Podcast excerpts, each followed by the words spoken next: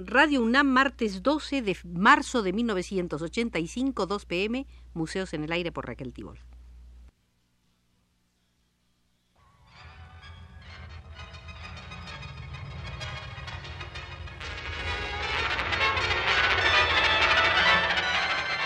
Museos en el Aire.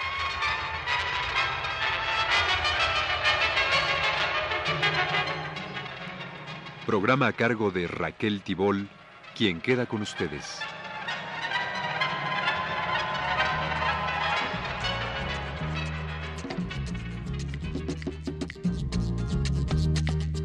Ríe y bosteza, vive por vivir, manda, escupe, contradice. Si ustedes nos regalan el favor de su atención, haremos la sexta visita sexta al Museo de la Historia de la Danza en México. Comencemos una vez más en la sala de José Vasconcelos. Cuando en 1935 se decidió Vasconcelos a publicar su estética, incluyó una clasificación de las artes y dentro de ella un apartado sobre la danza. La danza como idea, como anhelo, como recuento enciclopédico, como experiencia de espectador en Estados Unidos, España, Francia y otros países, todo expresado de manera coloquial y exaltada, concreta, en un aquí y una ahora. Seguramente muy pocos de los practicantes de danza, coreógrafos, bailarines, maestros, en el raquítico medio dancístico mexicano de aquellos años, leyó las páginas sobre la danza de Vasconcelos. Quizás alguien en el medio cultural se inquietó con ellas o se divirtió con su prédica moralizadora en contra de orgías y centros nocturnos de baile. Lo importante es que hoy podemos ubicarlas dentro de un proceso de lenta polinización y volver sobre algunos párrafos, sobre aquellos donde parte de la danza actual de México puede reconocerse. Una plástica, decía Vasconcelos, que se pone en movimiento a fin de acentuar el enlace de la materia con la emoción, la intención del alma. Eso es la danza. Su ritmo difiere del gimnástico en que no busca salud y fuerza que se suponen previamente logradas, sino la entrega del cuerpo a los anhelos del corazón y a la armonía de lo invisible. Al convertirse la plástica en música, su ley también se transforma. Ya no es mecánica ni puramente fisiológica, sino estética, es decir, dominada por el ritmo y la armonía, cuyas determinaciones conducen a lo alto, depuran la sustancia y la organización conforme al espíritu. Y agregaba Vasconcelos, ensayar, combinar, ejecutar todas las variantes del movimiento que se resuelve en ritmo, tal es el papel de la danza. Hay una serie de variantes según que el bailarín se detenga en los narcisismos de su propia contemplación, danza apolínea, o según que imite los raptos, los gestos de las pasiones, danza dionisíaca, o según que a ojos cerrados entrega la plástica de su persona a las investigaciones de la melodía, de los hallazgos y complacencias de la armonía, danzas místicas que todas las religiones primitivas han engendrado. Ritmo y medida en la danza sujetan la pasión, pero no para objetivarla en retorno a la estatuaria, sino para organizar su dinamismo según transiciones placenteras que aseguran la conquista de lo espiritual.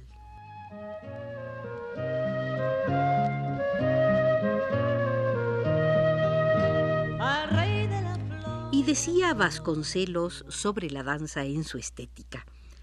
El dolor de la materia relativamente inmóvil pobre en su dinamismo físico-químico, se redime en la representación artística cuando la masa entra a participar de movimiento significativo y gozoso. Las pausas de la danza sirven para acentuar el efecto libertador del ritmo que opera en el cuerpo. No se sabría precisar si es de la danza de donde procede el pensamiento o es el pensamiento artístico el que se apoderó de la plástica para hacer la danza. Donde quiera que la danza del teatro se recargue de trapos, se complique con pasos académicos, teorías de baile puro y arte abstracto, juicios de críticos, el ejemplo de las isadorables renovará, limpiará la escena. Las isadorables eran para Vasconcelos las jovenzuelas lozanas, castamente semidesnudas y rubias, risueñas y ágiles, embriagadas de música sentimental y triunfante que Vasconcelos vio bailar junto a una Isadora Duncan regordeta y algo fastidiosa en 1914. Y continuaba diciendo el maestro Vasconcelos, la depuración impuesta por los secuaces del parisianismo abstracto y el arte químicamente puro no nos interesa. Padecen estos teóricos un complejo de inferioridad que se resuelve en mimetismo del pensamiento francés. Lo que éste no realiza lo titula pintoresco, lo tacha de exótico y eso basta para que ciertos acólitos renieguen de la sabia misma de su nación. El parentesco original del ritmo andaluz y el ruso, herederos del ceremonial bizantino, toda esta magnífica floración artística fue perdiendo sabia y bajo la influencia de Braque, Satie, Derem, Picasso, Cocteau, se fue intelectualizando, revirtió a la academia por la vía de la abstracción, el esquema, la estilización, la erudición. Toda una crítica empeñada en hacernos tragar el género aburrido de las artes deshumanizadas, hegelianizadas, intelectualizadas. Plástica nutrida de significados, viva de pasiones, valiente en la expresión, tal y como la música que la sostiene, fluir de belleza sin mistificaciones de charlatanes, sin represiones de entumecidos sensuales, sin intelectualismo ni academia ni pedantería. En vez de arte puro, belleza de las sensaciones y las pasiones que en el baile bregan para conquistar el espíritu es un sésamo la danza por el cual penetramos el parentesco de las cosas de la tierra y los destinos en el más allá de los aconteceres. Hasta aquí las palabras de Vasconcelos en su estética.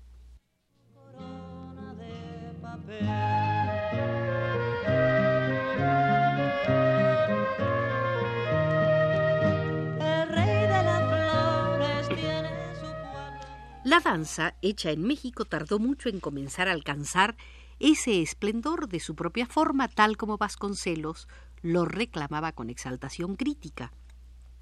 Apenas en las últimas dos décadas se ha trabajado intensamente en ese camino intuido por Vasconcelos después de admirar los ballets rusos, la danza española o la de las bayaderas indias.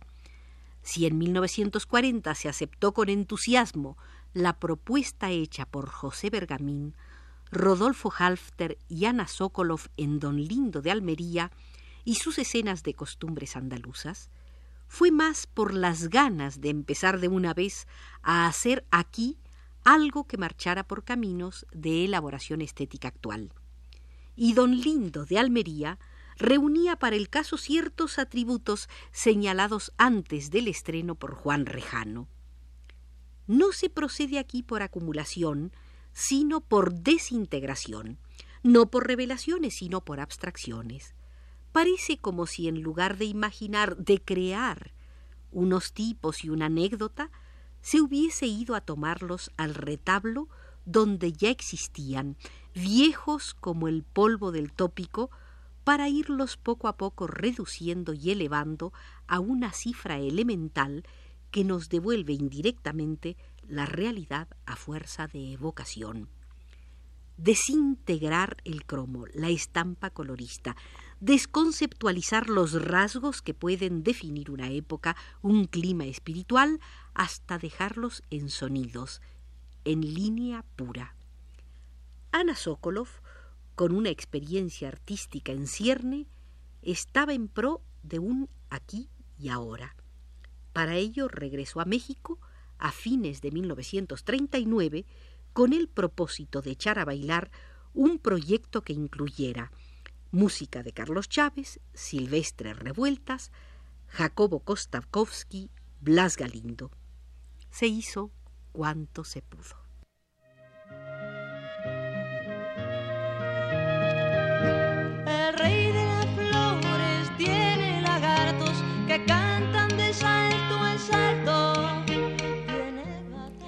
El primer programa en el Teatro del Palacio de Bellas Artes se abría con el conjunto encabezado por Ana Sokolov con los pies de pluma, integrado por una zarabanda de Couperin, una gallarda de Frescobaldi, una alemanda de Mateson y una giga y rondó de Rameau, piezas que interpretó al piano Salvador Ochoa.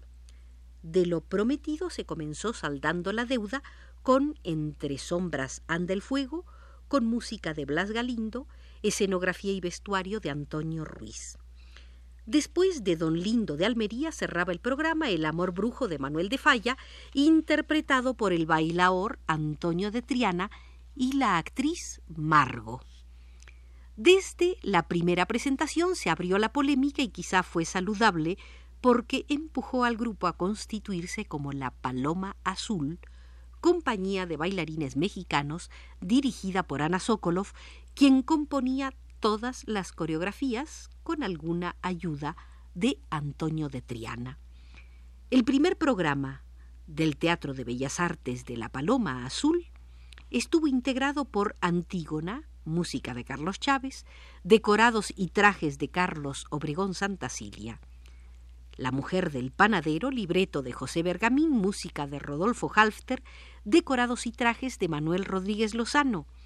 El renacuajo paseador, música de Silvestre Revueltas, quien murió la noche del estreno, vestidos y decorados de Carlos Mérida. Pero el gran deseo de iniciar una danza moderna con atributos propios no lograba corporizarse. Con amistosa severidad, el crítico de la revista Romance reclamaba el esfuerzo múltiple y laudable de músicos, pintores y bailarines dio por resultado un espectáculo placentero, simpático, atractivo, sugerente, pero sería lástima que la ambición creadora de todos ellos se considerara satisfecha. A nuestro juicio, la paloma azul se encuentra en su punto de partida, en el momento justo para que recapacite y decida cuál es el rumbo que ha de tomar. Por estimable que sea lo realizado, no es hasta ahora sino una demostración de posibilidades, un ensayo de energías, la puesta en marcha de una voluntad colectiva de crear sin criterio definido o, lo que sería peor, con criterio equivocado, si la paloma azul entendiera que ya tiene elegido su camino, porque ese camino no lleva a ninguna parte.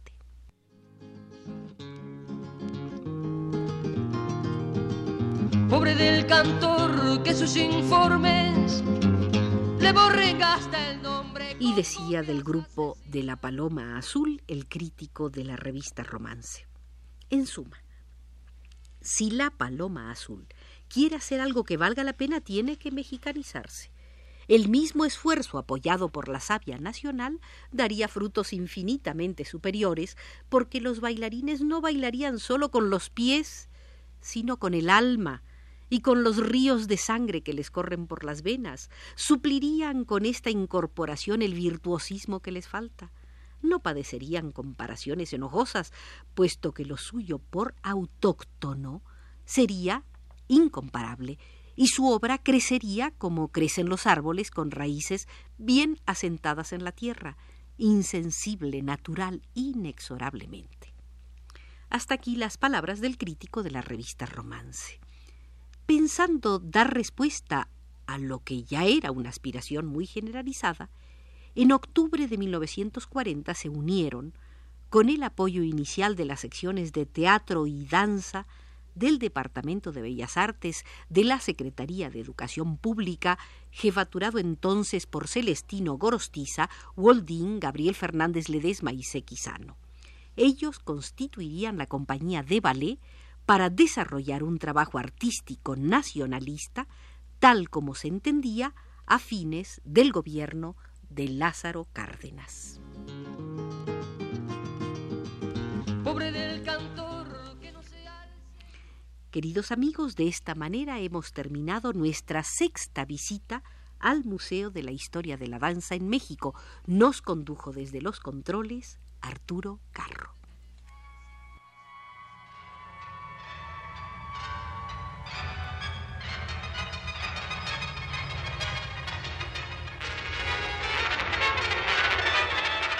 Este fue Museos en el Aire.